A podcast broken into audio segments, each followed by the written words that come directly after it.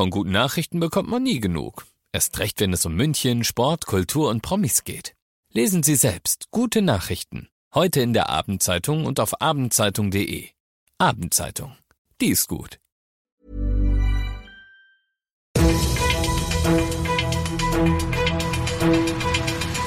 95 5 Charivari, das München Briefing, Münchens erster Nachrichtenpodcast. Mit Christoph Kreis und diesen Themen.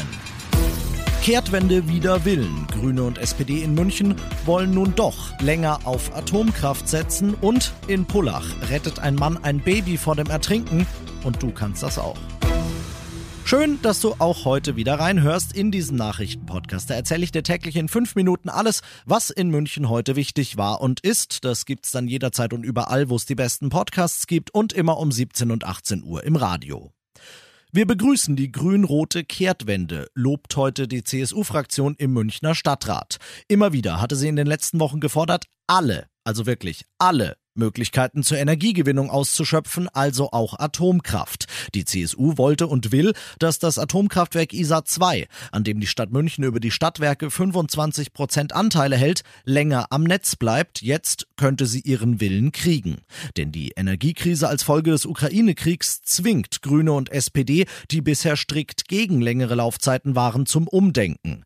Die Versorgungssicherheit der MünchnerInnen hat für mich oberste Priorität, sagt Münchens zweite Bürgermeisterin Bürgermeisterin Habenschaden von den Grünen, die damit einen Schritt gehen, der das komplette Gegenteil ihrer politischen Ziele ist. Einen Schritt, der sie der CSU sehr viel näher bringt, als ihnen lieb ist, und einen, den sie nur gehen müssen, weil die CSU selber Mist gebaut hat. Schließlich regiert die Bayern seit Jahrzehnten und Habenschaden findet, dabei hat sie nicht nur den Ausbau der erneuerbaren Energien verpennt, sondern Bayern auch in eine Abhängigkeit vom russischen Gas geführt, die stärker ist als die aller anderen Bundesländer. Stimmt. Aber Angesichts der aktuellen Lage hilft's nix. Nicht nur die Grünen, auch die SPD zieht notgedrungen mit. Oberbürgermeister Reiter wird sich, nachdem der Aufsichtsrat der Stadtwerke ihn heute drum gebeten hat, bei der Bundesregierung in Berlin für eine längere Laufzeit von ISA 2 einsetzen. Im Gespräch ist der sogenannte Streckbetrieb. Das heißt, die Brennelemente, die in dem AKW gerade zum Einsatz kommen, werden einfach noch ein paar Monate länger benutzt, denn da ziehen Grüne und SPD dann doch noch eine letzte Grenze. Reiter sagt, so lang weiter Atomstrom erzeugen, dass neue Brennelemente gekauft werden müssen, das kommt für mich nicht in Frage. Du bist mittendrin im München-Briefing und nach dem ersten großen München-Thema schauen wir auf das, was Deutschland und die Welt heute bewegt hat.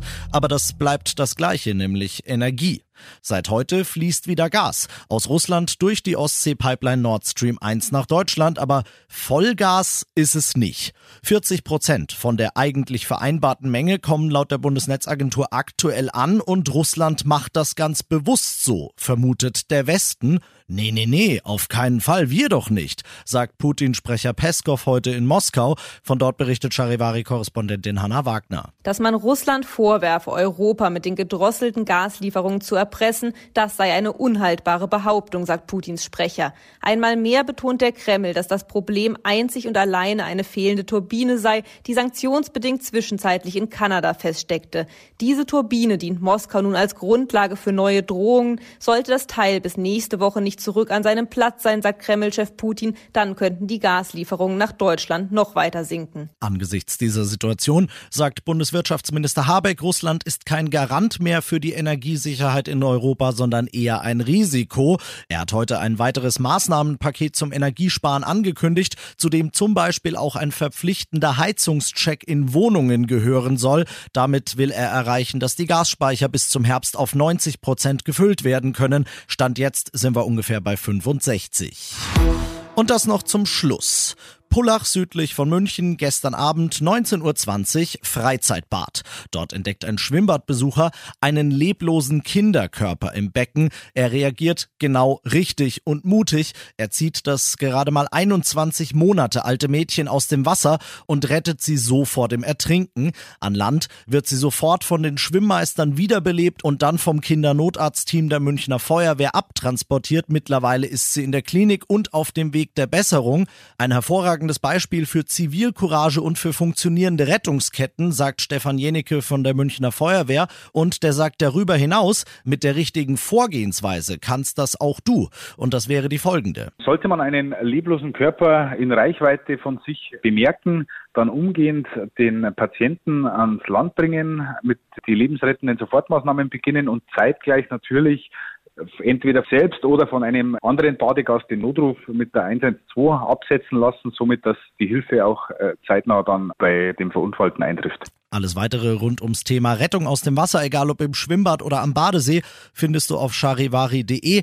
Unbedingt nochmal drüber gucken, bevor es jetzt am Wochenende dann wieder knalleheißes Badewetter gibt. Ich bin Christoph Kreis, mach dir einen schönen Feierabend. 95.5 Charivari, das München Briefing, Münchens erster Nachrichtenpodcast. Die Themen des Tages aus München gibt es jeden Tag neu in diesem Podcast. Um 17 und 18 Uhr im Radio und überall da, wo es Podcasts gibt, sowie auf charivari.de. Hey, it's Paige DeSorbo from Giggly Squad. High quality fashion without the price tag. Say hello to Quince. I'm snagging high-end essentials like cozy cashmere sweaters, sleek leather jackets, fine jewelry, and so much more. With Quince being 50 to 80% less than similar brands. And they partner with factories that prioritize safe, ethical, and responsible manufacturing. I love that. Luxury quality within reach. Go to quince.com slash style to get free shipping and 365-day returns on your next order. quince.com slash style.